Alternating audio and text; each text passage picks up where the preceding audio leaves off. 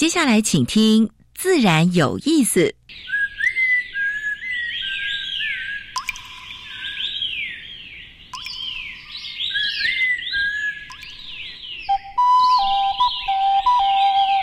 大自然是最能启发人心、最迷人的教室。透过鸟语、虫鸣，顺着山峰、水流，教给我们自然万物的盎然趣味与生命智慧。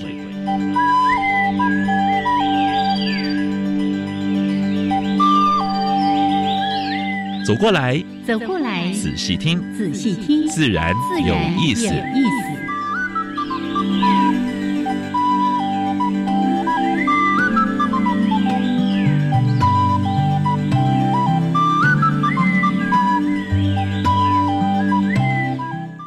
Hello，亲爱的听众朋友们，大家好，欢迎收听教育电台。自然有意思，我是杨平视，我现场杨老师。嗯，今天元气满满的哦，阳光啊，对，因为阳光的关系，刚才我还特地到植物园去走了一趟啊，哎，晒晒冬天的太阳，感觉还不错。对对对对，已经立冬了嘛？是啊，立冬了，所以这个东阳暖暖，然后真的是一片的蓝天啊。不过回来呢，再聊到一件事情，就有点悲伤。哦，你在讲石石虎的事，对不对？对，这是我们的好朋友，哎，李景洪，李景洪啊，传来一个讯息，说有一只石虎被三只野狗是吧？被野狗咬死，咬死啊！就，有时候都想想这个，我们之前还这样讲，就活的我们都看不到，是。看到的时候都已经死了，哦，那真的是让人觉得很悲伤的事情。所以浪浪之类的，还有这野猫的话呢，呃，尤其是在一些。不是保护区，其实，在保护区里面也有了啊，所以真的还是要注意的啊，尤其是野生动物哈。哎，我们好久没有找景洪先生来聊一聊，改天来找他来聊。对他对于友善农耕还有石虎的保育着力非常的深，而且他在地方，在苗栗一个小地方，在那边默默耕耘。哎，对对，而在学校里面。哎，到处去传福音。那我们请那个哎景洪农夫来聊一聊。对对，耳朵有没有在痒啊？好，这个事情也给大家一个提醒啊，就是呃，尤其我们之前也谈过很多，不要弃养、不要放生了等等的这些问题，因为。这些猫啊狗的到野外，其实对其他的野生动物来说是个很大的威胁。OK，好，呃，你为什么要把话题带到这里呢？悲伤的事情带过来哈。好，来说一下今天的节目内容。一开始有两个小单元，第一个单元是自然大小事，跟大家分享过去一个礼拜全世界、全台湾发生过比较重要的农业、生态还有环保的事情。是第二个单元，燕子要跟。呃，坤灿来谈一下台湾的原生植物。嗯哼，今天这个植物，呃，应应该也没那么少见，因为呢，很多公园会种植，但它其实蛮特别的。它曾经是非常珍贵的植物哦，哦，水里面的对不对？好奇好奇，水里面的对不对？那水莲花是不是？不是，我又猜，我又猜错了。好，来，这是今天一开始的两个小单元。那在主题时间来。杨老师，我们一起来对张牙舞爪一下。因为科博馆正在做这个展示，我们把他的策展人、策展经理陈念金小姐请到节目里面来跟我们分享。哦，哎，这次我们有赶上时间了，才刚开展而已，赶快把这个讯息跟大家说。有半年的时间了啊，所以哎，寒假也差不多。哎，快快到快！平常周末假日就可以去科博馆，其实是一个非常好玩的地方。是的，好，那个我们广告到这边，待会儿呢再请我们今天的来宾，哎，就是这一次的策展人哦，陈彦君来跟大家好好的说一说这个张牙舞爪的这个特展到底是谁在张牙舞爪？好，待会儿再来说。好，那老师我们就先加入第一个小单元，自然。大小事，风声、雨声、鸟鸣声，声声入耳。大事、小事、自然是，事事关心。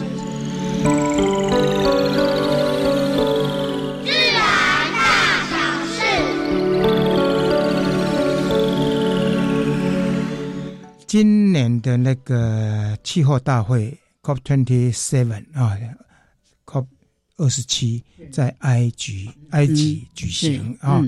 但是今年的主题蛮特别的哦，除了就是碳排之外呢，还有一个是气候变迁的，尤其损害别长的问题。哦，很多国家都说他们是气候难民、气候的受灾国家。但是呢，这几个这几个领导人都没有去哈，就是排碳大户，包括中国的习近平、印度的莫迪哈、日本的岸田文雄。跟俄罗斯的普丁，嗯，拜登有去的，拜登十一号去的。哎，本来好像说没有要去，后来又说去。所以呢，这一次以聚聚焦在就是，呃，这些大国啊，它造成的这些灾害，那这第三世界国家是不是可以可以可以可以去寻求补偿？对对对对，损失赔偿。好。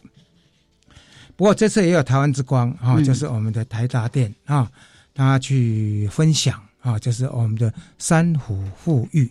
还有呢，离岛的储能经验，我们在台达电，呃，在能源的这一块，呃，是我们的台湾之光，真的是模范生，低碳节能。对，从二三十年前更早更早哇，他们已经一直在推广这个部分。而且他把台湾的那个珊瑚的富裕过程，跟离岛的存能经验，跟世界各国来分享啊，好。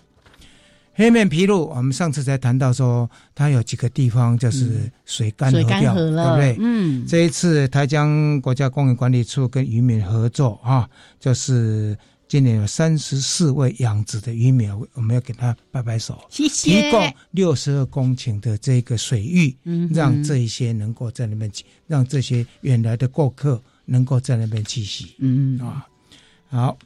九合一马上就要开始，十月二十六要选的，对不对？哎，对耶，好快哦，在在不到两个礼拜哦。对对对对，我们的 NGO 大概五十个、二十五个环团哈，希望能够抗暖保台，针对哦，所以这次呢，大家眼睛睁大一点，看哪一个县市长或哪一个民意代表有没有支持这个？哎，这个其实是一个高度，哎，对不对？眼界的高度，不要只是想那个。地方的琐琐碎碎的事，走桥坡路，对，但现在不是只有这样子，对，台湾的未来也在他们的手上。好，帮帮人家卖保育类动物，哪有这么笨的人哦？有一个二十一岁的男子被判支支付两万块，才能够换得换得那个缓刑。嗯嗯，他卖什么呢？哎，是的，坦白说也是实在太不应该了啊。他卖那个黑刺鸢，黑刺鸢，那个是帮我们抓老鼠的好帮手哎，帮农民的忙，对不对？好，这个活该了哈。而且是黑圈，是每次都觉得他超漂亮的，帅帅的，对，不要伤害他，不要伤害他。好，高雄市桥头一个再生水厂哈，啊，大概在一百一十五年能够每天空提供台积电大概三万吨的水啊。这个水的再生利用，因为缺水状况之下，这是蛮好的一个 idea 了啊！啊，而且在桃园的也有一座，就是水质中心，它也是个再生水厂。二零二四年，哎，差不多了，差不多，哎，同样的，哎，时间哈，时程哈，就是，哎，希望各个县市了能够这这个这个类似的这种水厂出现，哎，能够再生利用、循环利用，对对对对，好。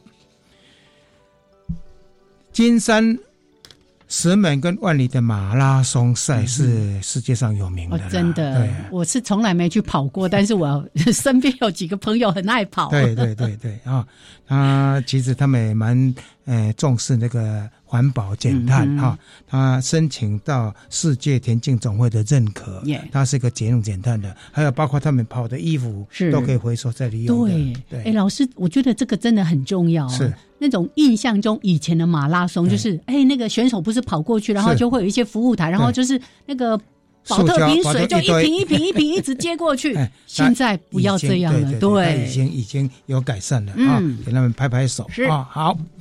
台湾德类志最终卷班德的这一卷已经呃出版完工了，我们恭喜呃徐玉峰教授，师范大学徐玉峰教授啊，而且呢，他这次很不容易，把过去消失的一些斑蝶的标本啊，也做呈现啊。这里面有蛮多的小故事啊。改天我们找徐勇来聊聊这本书。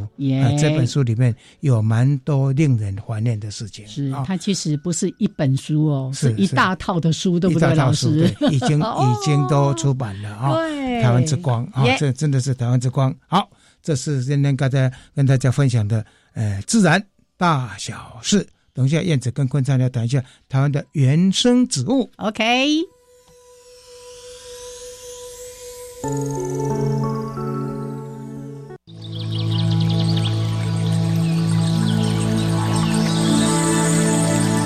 别的地方找不到，别的地方看不到，别的地方听不到。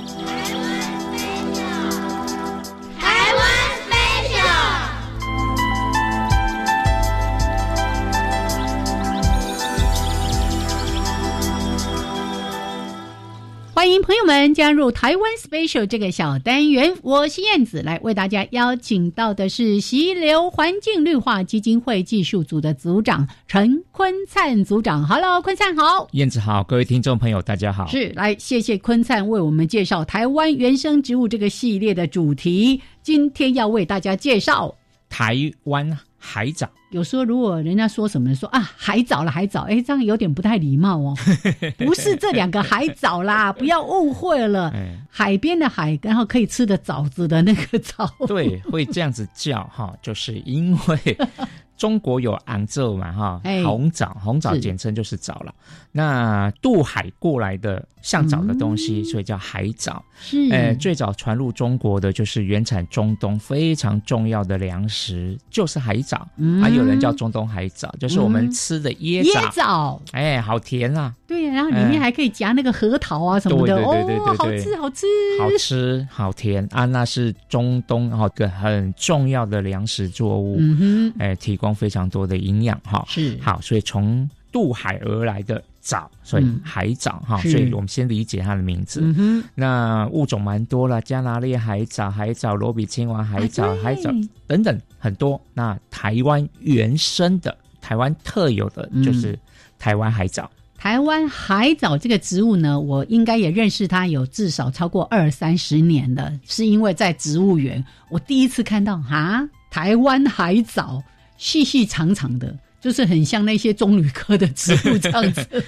刚才进门就看到一棵，哎哎，我们南海园区，南海园区就门口就一棵。哎，那这个植物其实在日据时代就受到重视了哈。那在林业界哈，在植物界就认为说，台湾其实以前就有这个叫做台湾四大奇木，嗯啊，比较特殊的动物种，一个就是台湾海藻。台湾游山、台湾碎花山、台东书铁是，但是今年 台东书铁后来学者研究。认为跟书铁是同一种啦，嗯，所以可能四大奇木要变成三大奇木了，不奇特了，是嘿嘿嘿，不要紧哈，没关系。那个台湾海藻真的还蛮珍贵的，因为它在自然环境当中，它比较偏台湾的西部海边哈，嗯，哎，海岸林一带哈，边坡一带。我去年去了一趟通宵，苗栗通宵，嗯，就在这个山坡上面，就发现这个野生的台湾。海藻族群哦，但是都是小树了。你如果看到台湾海藻，如果说个子不小的话，嗯，可能都是从日据时代留到现在的哦。意思是它的生长速度其实是慢的，是很慢的，很慢的。像前几个月哈，刚好有这个田尾的这些园艺景观的业者到士林官邸参观，他们就看到士林官邸两棵。已经差不多是三层楼高的台湾海藻。嗯，那有一位老前辈他就说：“哇，这个不得了，价值连城。”对，因为他们有经验，在他们手上从种子长到大的海藻长二十年多大，三十年多大。他就他就说这个一定很老了。哇，那所以植物园那个应该是颇有岁数了，应该是日据时代留下来的，对，所以这个是真的蛮珍贵的资源。耶，那它一个别名哈，因为叫台湾海藻，大概我们本土台湾人听不啦，嗯，好，台湾话叫空能，空能。国字的话是写成康郎。这个传统上它是做扫把的材料，叶片吗？哎，叶片。啊，哎，还蛮有名的扫把。到目前这个文化产业还有被保存。可以想见，那么大片的叶子做扫把，这个扫起来效率应该蛮高的，而且完全的自然，用到坏了磨损了还可以回收。对，这个可能在扫以前那个晒谷场那种大面积的会比较有效率一点。那它的果实很漂亮，哈，像我们二二八公园也种了一排，哈，呃，果实刚开始黄橙橙的，哈，橘黄色，非常漂亮啊，熟了会变成黑色。呃，偷吃没关系啦，哈，哎，有味道，但是没什么肉，跟作为粮食、作为食材的这个海藻，毕竟不同种，果实大小差很多。可是作为观赏价值来讲的话，是非常高的。我家也种了几颗。后来觉得嘿有一点太刺了，所以在这个整理它的时候有点啊啊，不小心就吃到了。但是等长大应该就摸不到就没事了。对对对对。所以这个用种子种是没有问题的哈，但是真的是要拿岁月来换哦。哎，所以如果说有看到比较大颗的，请你要真的要好好的爱惜它。嗯，它搞不好是阿公辈的。好，所以今天介绍给大家台湾四大奇木之一——台湾海藻。谢谢坤灿，谢谢。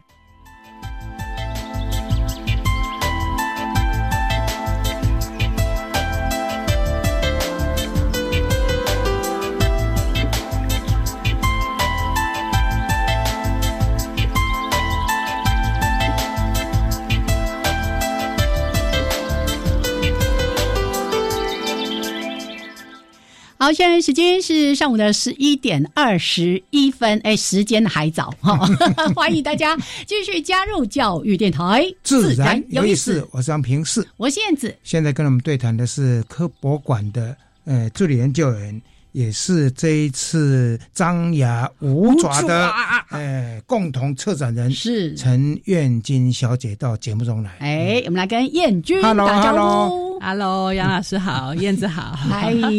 感谢特别从台中上来，那一大早就要出门了，很辛苦的。是，刚刚还有一个他的工作内容没有跟大家介绍。我们燕君呢，也是在科博馆这边的鸟兽收藏的经理。嗯，鸟兽收藏，对，这在做什么事情？可以跟大家先说一下吗？好的，哎，科博馆哈，在在台中，然后我们这个生物学组。啊，最重要的任务有一个，就是啊，典藏全台湾的那个生物标本。嗯嗯，啊，那动物、植物都有，而我们分门别类也很细，所以我们有分鸟兽、昆虫、无脊椎啊、两爬啊，在动物方面就有分这么多。然后植物可能有维管束植物、非维管束植物。那我刚刚说的这些类别呢，都有一个专任的收藏经理，他是由研究人员去兼任的。也就是说，你你可以担任研究人员，但是你。呃，这里头要轮一个人去兼任标本的管理工作，收集可以大家都帮忙收集，但是收集进来研究员的话都会收集，那经过鉴定，那经过制作，那做展示，是不是？对对对，没错没错。那这中间的管理跟典藏，比方说库房，比方说盘点，比方说记录啊，变成清册，就是要有一个研究人员去兼任这个收藏经理。嗯，那那我就是。啊，兼任鸟兽标本的收藏经理，那啊，一口气也做了三十年了。哇，看不出来这么 还很年轻。刚才说的这三十年是个很关键的数字，是因为呢，在这个张牙舞爪这个特展当中，其实有一个很重要的呃，跟大家来分享的媒介就是这些动物的标本。对。可是燕君来的时候，他有特别提到。这是收藏的三十年才凑足可以办这样的一个展览，总共有多少个标本？如果是以鸟兽来讲，可能不少吧，几万吧。对对对，我们呃鸟跟兽分别都已经有达到两万份标本了。是是是啊，就是以台湾的鸟类跟哺乳类来说的话，是是是这样。现在要把把标本去抓来做，把动物在做本，这很困难呢。是啊，这个过程中。可能有一些就是是不是旧伤的或什么之类的？对对对，那我们博物馆在七十五年开幕，是。七十九年就遇到保育法了，嗯，好，对，所以说从七十九年开始开张四年以后，其实我们已经不能在比较大型的动物，比方说鸟类跟哺乳类都是保育法关注的重点，所以我们已经不能够再主动的去采集，可以这么说啊，就不不方便这么做了。然后刚好台湾的鸟类跟哺乳类动物的族群也在经济起飞以后就很快速的下降，啊，很快速的下降。所以我们啊收集这个鸟类跟哺乳类的方式跟其他的学门就不一样。你你说比方说昆虫，它就可以。自己出去采集，采集。对青蛙跟蜥蜴也都还可以，多多少少都还可以自己出去采集。可是呃，可是鸟类跟哺乳类就不行，鸟类涉及到张网，是是是，在猎捕行为上头就就会被禁止。那哺乳类动物一定要靠陷阱，嗯，你就算抓个老鼠，你也要用鼠笼，是是是是，你也要拿陷阱出去啊，这没有那么容易的哈。所以在呃这个呃诸多呃不不不能够付诸实行的状况之下，我们大概都是靠募集。募集什么呢？募集尸体。嗯，好，我们啊，标本部门每天开张做标本，从尸体开始。哦，你们自己做？对，我们自己做。好，那我们能够做的是简单的，比方说研究用的标本，它其实是一张皮里面塞了棉花，就会成为一件简单的证据标本。这个我们可以自己来，或或者是大型的动物取皮，然后把它干燥，这个都没有问题。好，所以我们内部是有在做标本的。那展览用的标本，我们会委托啊台湾的优秀的标本师傅来帮我们做展览。对对，因为那是艺术品，是是展览用的标本，其实要栩栩如生，对，要有各种姿态这样。看你这个展示的这个这些这些标本的话，张牙舞爪，这个每一个都是像生态的活生生的样子，是是是，对，那个里头有好多台湾优秀的标本师傅哦，啊，比方说普里的啊普里的那个原野标本工艺社。或者是说我们北部的，还有一位那个黄文杰啊。黄文杰啊啊先生，他其实是师大生物系，是是，他算是本科系。以前我要说这个年代就是那个夏元礼老 老先生，对，他是最有名的，他是啊祖师爷，是啊是啊。那现在也渐渐慢慢多徒子徒孙了，对对对对，以后有年轻的一辈接棒，我们就很开心。呀。我们记得上次也有访问过那个特生有没有？嗯，特生他们也有也有做这一块，没错，而且他们每年还办为。为青少年来办办那个办那个标本的制作的活动，你们也有吗？哦，我们是收实习生，我们是收实习生，大概名额有限，但是我们每年的暑假跟寒假都会带内部都会带实习生做我刚才说的这些制作、收藏、管理的事情。大概都是科班的吧，就是那个生物系的生物系必须要是本必须要科的啊。对对，我我们有一个那个。曾经来过我们节目的那个季恒，他也经常在脸书分享他制作那个标本。有时候那个其实心里面是会有一些挣扎跟冲突的哦，所以回过来看说哦，三十年才募集可以做一个展览。也算好事了，哈。是是是。不过有一些可能像哺乳动物，有一些鹿鲨，可能那个毛皮什么都已经破坏，也也就没有办法使用了。对对对，所以完整的皮张真的是可遇不可求。可遇不可求？像我们啊，比方说我们这次展览里面，我们啊，并我们馆里面并没有台湾黑熊，嗯，所以我们是跟特生中心借借的。对对对对对。那我们有等了很多年，才有一只水鹿。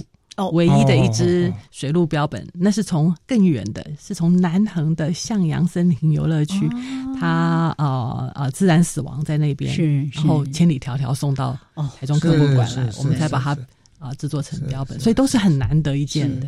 的确，那个向阳南二段那边水路还蛮多的，沿途哎，这个待会儿会讲到我们。上次在走那个南二段的时候，就说：“哎，这简简直就是那个水路的通道嘛！因为那路路边就是一坨一呃一不能说一坨，就是一丛一丛的水路水路边，对，好大一颗一颗一颗这样子，嗯，哦，所以这一次的张牙舞爪，其实展示的是哺乳动物，哦，是的，因为哦，刚刚说的。”到底为什么张牙舞爪？这牵涉到他们吃什么，他们怎么生活？那待会儿呢，我们再透过燕君跟大家好好的来介绍。那在张牙舞爪当中，我们呈现给大家的一些什么样的内容？好，那就先聊到这边，稍微休息一下，一小段音乐，还有两分钟插播之后，回到这个主题。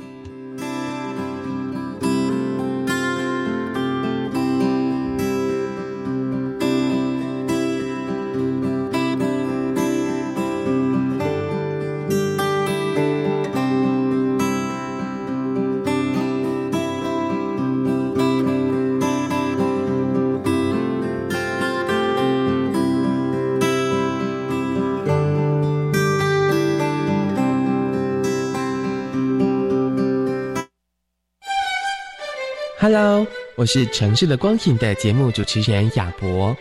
在城市里面有很多温暖的光，陪伴着隐身在黑暗角落的影，与贫困者们一起练习找回生活的动力。邀请各位听众朋友，每周六早上七点到八点钟，打开教育广播电台，让我们一起在节目中听见温柔的力量。如果你不打开这盒巧克力，永远不知道它是什么滋味。只有亲自尝试才会知道，对不对？是的，我尝试教学访问的滋味，感觉视野变广，也很高兴让偏乡学校有创新的机会，可以说是互惠互利。哪里可以听到更多访问教师的经验呢？欢迎到教学访问教师计划脸书粉专参阅。赞！以上广告是由教育部提供。劳工职业灾害保险及保护法自一百一十一年五月一日实施。十五岁以上受雇于登记有案或设有税籍单位的劳工，均应由雇主申报投保。四人以下单位劳工、六十五岁以上劳工及家事移工都是强制投保对象哦。提醒雇主应于员工到职当日申报投保劳工保险、就业保险及职灾保险，否则将有相关罚则适用，并依法公布雇主违规事由。劳动部劳工保险局广告。加外加外，阿玛波拉，扎根格玛西卡斯达斯，的加古拉布古列列。大家好，我是来自台东的胡代明，这里是教育电台。那罗哇那咿呀那呀哦哎呀，那是你呀鲁玛的呀恩哦，朋友们就爱教育电台。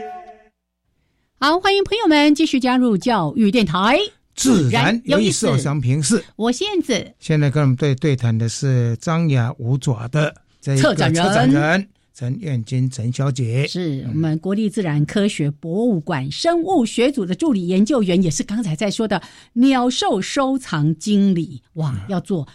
你看鸟就两万，兽也是两万，他要管理这么多，而且要从这里面去挑出 最精品来给给给民众看，对。不对？哎，那就来说一下当时，你看你说有两万件左右的这个也是兽类的这个标本嘛，哺乳动物对不对？那怎么只挑出这二三十个这样子？我们呃主要是要介绍给观众啊，台湾的哺乳类动物有哪些啊？尤其是山里面的。这次主要是以那个山里啊山里面的，对我们所谓的巡山员是啊森森林管护管护管员，他们在走这个山路的时候，在巡护的时候，他们所会遇到的野生动物有哪些呢？因为那些其实我们知道哺乳类动物其实大部分都是很害羞的，夜间活动的，所以为什么我们大家没有去赏哺乳动物这种活动？哎哎，有赏鸟活动。有赏蝶活动，是是，甚至晚上固定会出来的萤火虫都可以 赏哈。但是哺乳动物很少有人说可以这样欣赏，因为哺乳动物非常非常的呃害羞，好，所以那是可遇不可求的。但是我们把栩栩如生的标本整个展览在展厅以后，你就会看到那个观众那种很惊讶的、很惊喜的那种眼光，因为你可以隔着玻璃就跟水路。那个水汪汪的大眼睛对看，嗯。我我看到很多观众就是很沉淀一下自己的心情，来慢慢的欣赏的那种心情，我很感动。我也有跟水路面对面的经验，那是在就刚刚说的走那个南二段，哦，就是中央山脉的那个纵走的。我们住在山屋里面，然后门一开。水鹿吓一跳，人也吓一跳，因为他叫一声人，也同时叫一声 啊哦，外面围了好多的水鹿，真的好幸福哦。当然觅食的，对，哎，看看有没有你们燕子有没有提供一点食物？不可以，闻香对，不可以，不可以。哦，所以。用一个比较情境式的方式，刚刚说的，其实，在我们哎，如果大家呢还没有时间真正走到我们的国立自然科学博物馆，在网络上面，我们也做了一些这种比较情境跟互动式的这样的一个呈现，对不对？对对对，在网页上有的，好，进我们的官网，然后点这个张牙舞爪的那个啊啊广告以后，你就会看到我们精心设计的这个互动式的网页，因为我们这一次有搭配啊。啊，国家发展委员会他推那个双语计划，所以会有一些经费，让我们把这个展览呢扩充出去，有所谓的 AR 扩增实境，是是，那所以呢，会有一些啊三 D 立体效果的动态的这样子的一个展示效果，好，那啊会相当的生动吸引人。这个影片好像有，我看那个资料好像有有四五支哎。哦，是，所以现场除了这个四五支的影片之外呢，啊，观众还可以拿着手机，嗯，对着特定的几只设计好的这个动物，我们会有一个啊 Q R code 的高提示你，你手机对着它，你会在手机里面看到你那个。别人看不到的一个画面，就有点像抓宝可梦这样。对对对对对，可以观众可以去试试看。这个设计不错，大大小观众都可以啊经历看看。是，所以它不是只限于在馆藏间的这些展览，它都还可以透过网络来做这个扩增实境的延伸。对，然后刚刚还有说，在我我们的官网上面还有这种互动式的一个导览解说。是的，好那。我们那些部分让大家去体验呢，还是回来再来说一说这一次的这个张牙舞爪，特别针对哺乳动物牙齿跟它的爪足的特展，为什么会是针对这两个部分呢？而不是整只整只这样来介绍吗？有整只整只的介绍在啊整个展厅的中岛上，那是很吸睛的哈，就是我们的标本部分。但是我们刚刚提到的这个爪跟这个粪便，嗯，是很。是我们展览里面很特殊的，对，因为那个非常不容易。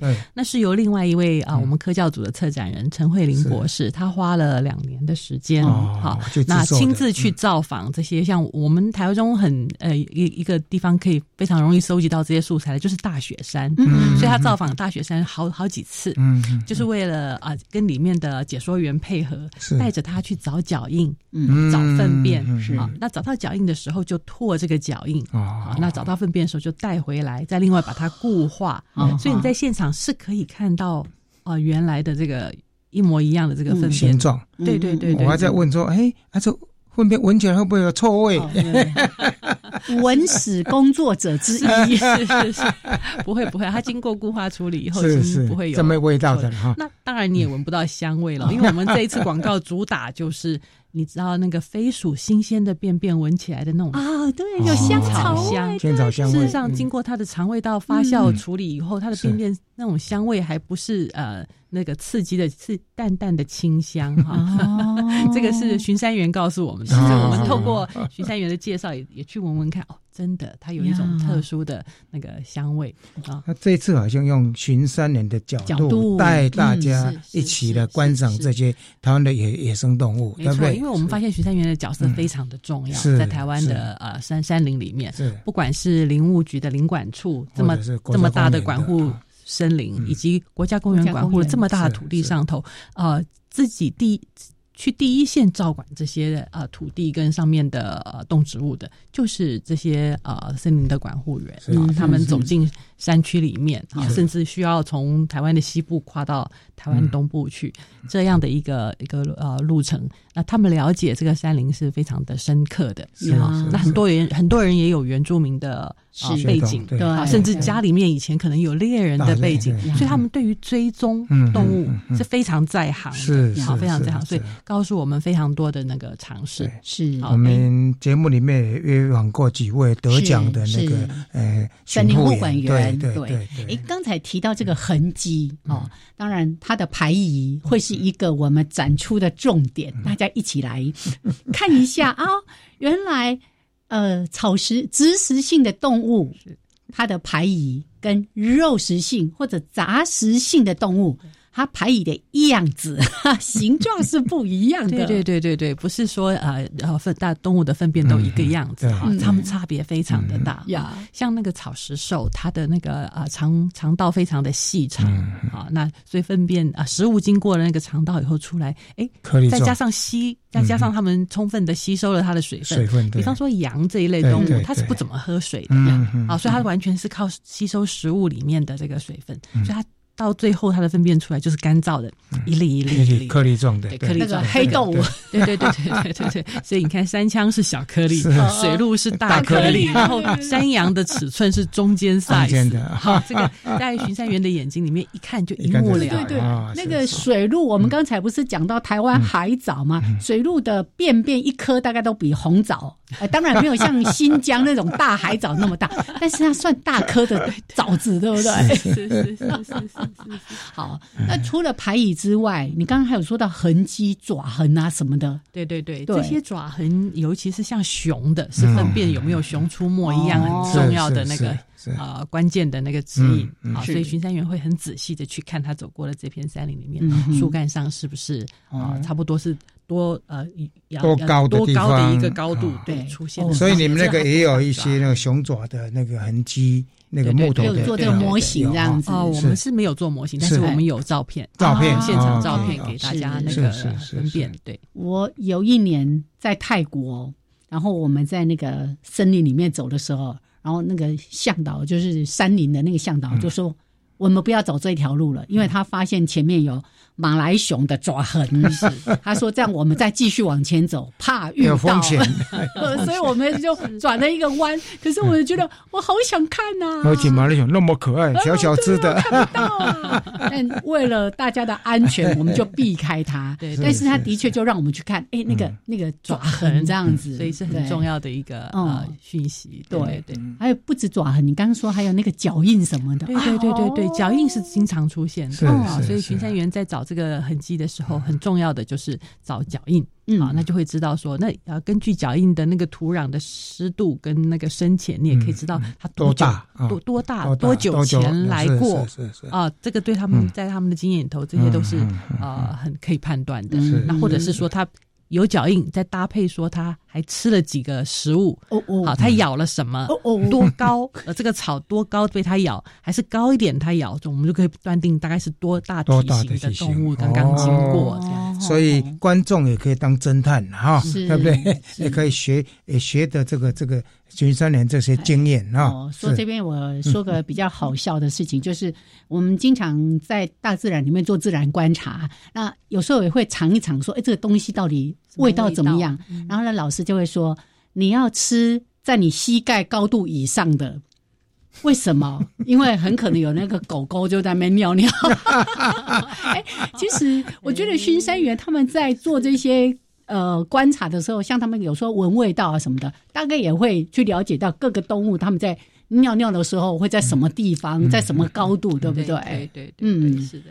还有一个哈，就是说一般的话呢，你因为你们的标本都是很多人家送的嘛，啊，那个尸体里面可能有一些就是陷阱的。是有没有肢体展示？有没有肢体比较不完整的，或者是爪子怎么样受伤？有没有特别展示这一块？啊，我们呃曾经做过一个展览，是呃反而是饲养饲养过久、饲养过的、饲养过久的，是。黑熊很可怜，嗯，好，它是在饲养的环境里面老死的。那因为饲养的环境空间很小啊，它很难活动。那大部分坐着，好，那又越来越老了，它的四肢可能撑不住它的身体了，所以坐姿就变久。你知道它的身上后来啊解剖的时候，它那个全身脊椎骨的骨刺长得多严重，那个骨刺已经侵犯到它的神经了，所以它最后的几年似乎是下半身瘫痪。哇！但是因为他食欲还不错，嗯，所以一直舍不得让他安乐死，是是，因为每次供应他吃，他就吃的很高兴，嗯，所以啊，也就啊慢慢慢慢就等到等待他自然死亡。可是啊，等到我们解剖他以后，发现他的骨骼是这样，我们就做了决定，我们还是把这个。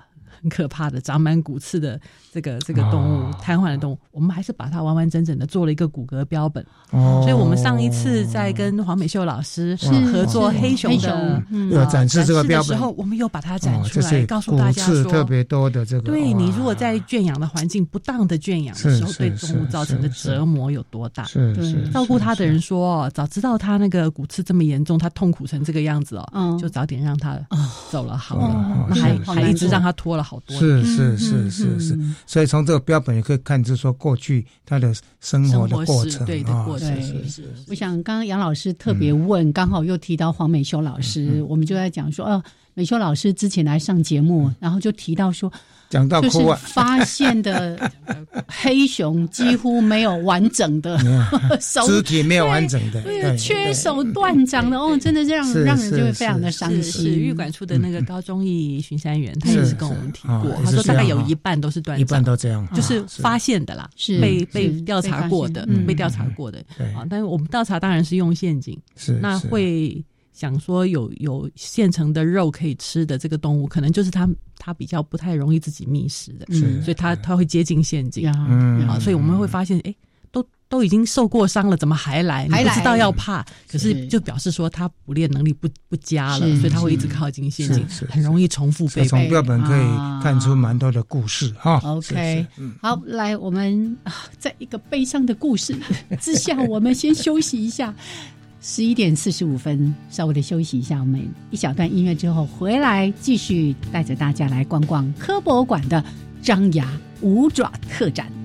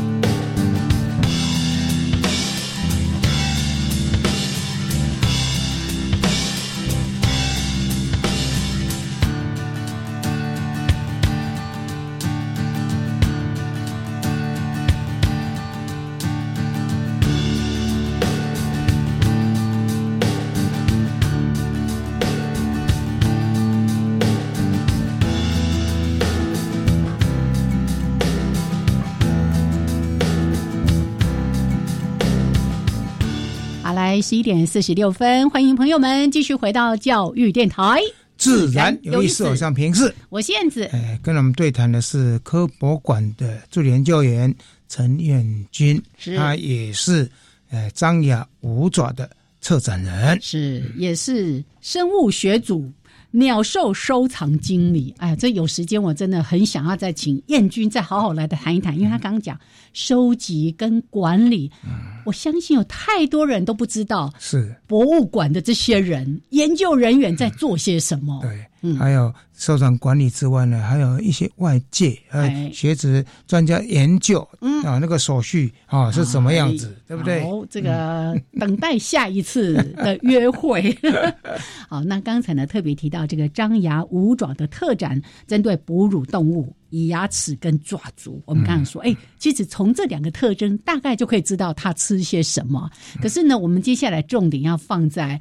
也是我们这一次的策展跟布展非常非常用心的呈现这些动物标本。我们用什么样的方式？哎，这个是很有意思的。嗯，哦，对，我们这一次在做啊，呈现这个哺乳动物标本啊，把握机会啊，因为啊有这样子一个规模的展览啊，机会不多哈。是，那这个扣紧它的主题，所以我们介绍它的习性，好让大家更。贴切这个啊，台湾哺乳类动物到底它们的生活习性是什么啊？比方说，我们啊介绍白鼻星，然后介绍白鼻星，它是一种会爬树的动物哈。那我我们特别就是啊制作了白鼻星是在树上的一个很生动的姿势，好，然后头往下看啊。那呃，他看着那个石另外一只石虎，然后那个石虎叼着一个老鼠。所以我们的标本的展览是有动态的，有情境的，是是。在生态标本。对，所以我我常常看到动物，呃，哇，观众看得很着迷，那我我也觉得说，嗯，那很满足。那另外一个展区嘞，我们刚啊老师说要要展那个呃黄鼠狼跳到山枪的背上，没有没有，我们这次是我们这次是设计给黄喉雕做这件事情。黄喉雕。啊，我们展出了非常难得一见的黄喉雕，但是我也知道啊，黄喉雕最近在山友的面前越来越常出。对，我常看到有朋友拍到耶。对对，所以我们很幸运，因为我们在展览之前不久，金蛙吧哈，对对，金蛙后，金蛙后啦，金蛙吧，哎，对，我们很幸运，在这个展览之前，我们获得了他的尸体，是从那个啊中横碧绿碧绿神木那一带，是。啊，也是路杀的个体。那到了我们我们这边，那刚好就趁这个机会，我们把它做成一个跳跃起来的扑姿，是，它前面就放了一只山枪。所以我们解说员就很容易去解说这个习性。是，我上次看到那个影片是那湖山的啊，湖山的真的是跳到那个活生生的上那个那个山枪上面，两只还是三只在围捕一只山枪，对不对？是是是，虽然黄喉貂看起来是很萌很可爱，对对 对。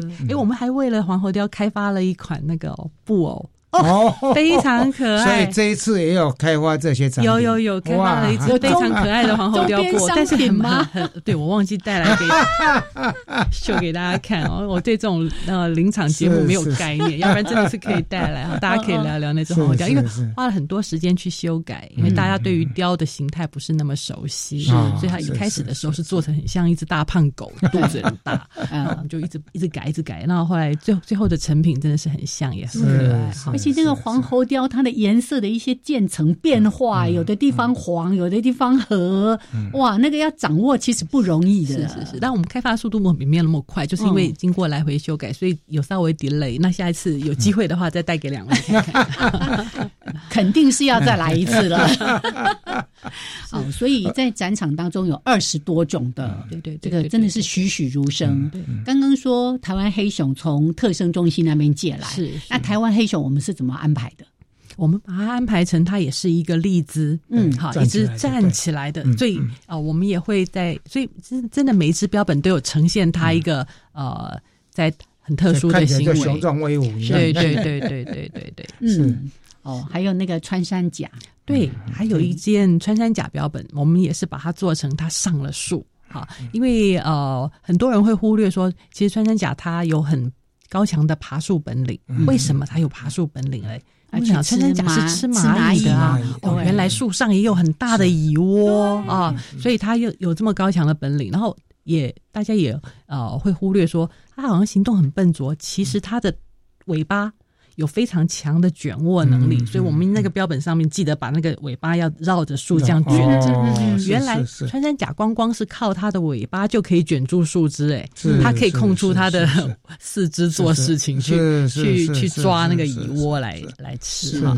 所以它其实是超灵活的。猕猴的部分呢，有没有整群的？它是哦，没有，展示空间没那么大。好，但我我刚刚很想要接刚才。在讲那个呃穿山甲的事情，你看我们刚刚不是一开始提到石虎被呃流浪犬攻击死亡吗？其实很多的穿山甲到后来受伤甚至死亡，有蛮大一部分也是野犬。对，而且它的尾巴，它经常就是它被尾巴会被咬烂了什么的。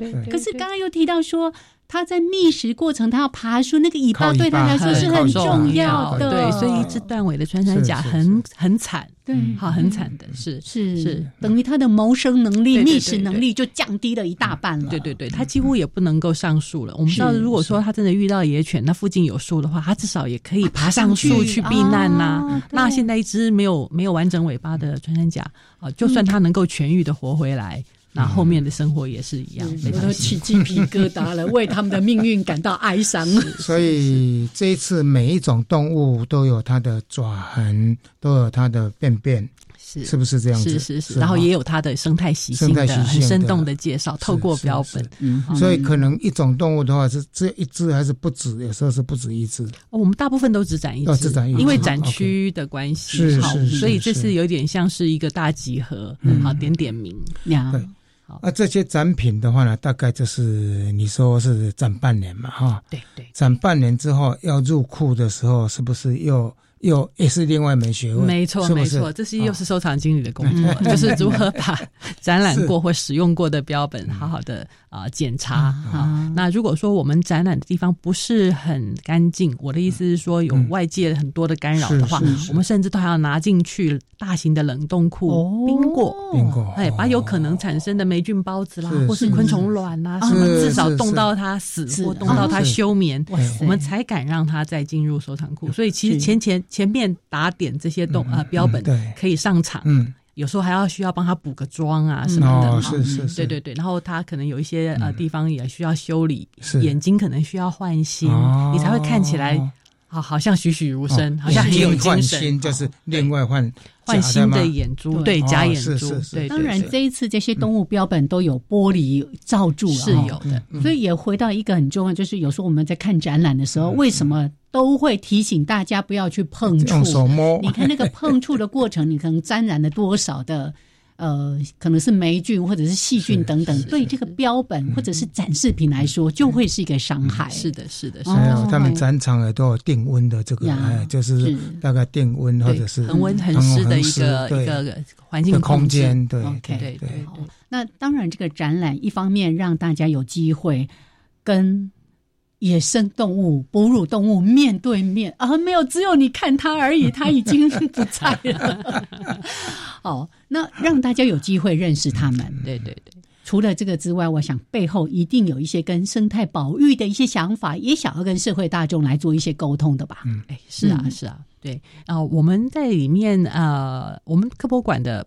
哺乳动物一出场哈，因为我自己啊的专长的关系，我是学老鼠出身的，是，所以我的每一场。展览都会偷渡老鼠，是 偷渡。当然没有人像我那么爱展老鼠，不是不是老鼠应该标本很多啊。是，我看你而且老鼠都栩每一只都栩栩如生。对，老鼠还要做的让它站起来。事实上，老鼠标本不好做哎，因为一开始的时候他们做出来的老鼠四肢都直的跟马一样，肚子离地面很远。我们说你有看过老鼠那样站吗？不是，老鼠站着的时候你也看不到脚，它肚子是贴着地，所以那也不容易。是是是，然后老鼠又是。所有的掠食者的食物，所以老鼠是不是很重要？所以我们我们进去的带进去的是一个食物链的概念。我们有有掠食者，一定会把它的很重要，它的食物是哪一些，它的猎物是哪一些？我们有没有照顾到它猎物的健康呢？我想很多人都说要保育石虎。那会不会有人想到要要保护老鼠啊？有健康的老鼠才有健康的食物，你说是不是？啊，很多动物以老鼠为主食的，所以这也是为什么我们上层的就掠食者这些动物，它的族群数量会掉这么快。嗯，有没有想过说石虎为什么本来是全省都有，嗯，变成一个？只剩下苗栗跟南投有不到五百斤的，对，就是因为它吃的老鼠不够健康，不健康。我们的老鼠为什么不够健康？我们在地上用了太多的农药、毒药、除草剂。我们在在谈那个，嗯，瓦弗林那个，对，那个，谢谢燕君帮我们开了这个头。下个礼拜 我们就会邀请到这个做猛禽救伤的王灵敏兽医师，因为他们最近有一个。猛毒的特展，你刚刚讲的，因为用的太多了老鼠药，让整个食物链这些捕食老鼠的生物生存都受到危机了。是的，是是，所以我希望大家下一次在啊讨论这个保育问题的时候，啊能够记住。我们要问问看，我们的老鼠们，我们的渠精们，甚至还有一群很很小的动物叫做渠精类、钱鼠这一类，他们是否平安？他们是否健康？有没有人想过说，我们尽量必须要缩减人类自己的活动范围，留下干净的栖地？对，尤其是照顾这些贴着地面生活的底栖动物，有地面上的，也有在地面下的，有没有？这个第一个喂老鼠。喂老鼠请命的专专家，是是。事实上，已经有一种老鼠，大家不太找得到了，叫做赤背条鼠啊。赤背条鼠，全台湾的赤背条鼠族群本来就不稳，那现在更有人呼吁啊，因为能够逮捕到呃。赤背条鼠的地方越来越少，像我们台中本来大肚山整个大肚山是以赤背条鼠为主的一个山区，现在很难抓到它。也许它会草鼠呢？我对草鼠，草鼠反而对它反而适应的还不错。如果你这一个农地稍微有照顾一点的话，因为草草鼠可以完全靠芒草，好草生地。是但是我们现在发现赤背条鼠它需要健康的森林，啊，需要健康森林。它是在边缘活动，是是是。所以回到一个重要，就是关于七地，我们有没有用一个友善的方式来对待它？这里所有的生物会因为我们的友善而活得更好。然后呢，家里面养的猫啊狗的，请把它好好的照顾到终老，不要放出去啊！放出去千万不要。好，好，来，请大家呢。哎，是不是展到五月底？啊，我们其实呃，经过馆长同意，我们会把它展延长。事实上，现在已经知道好消息，就是说我们会把它延长到暑假过后。暑假过后，因为暑假其实是才是亲子到科博馆的一个是重要的档哦，太好了，因为我本来看到直到 五月底嘛，哈，那会展到这个，但大家也不要一直想我暑假再去，有空的话就去 哈，而且假日的时候就去啊。好，谢谢燕君，也谢谢大家，谢谢大家，好拜拜。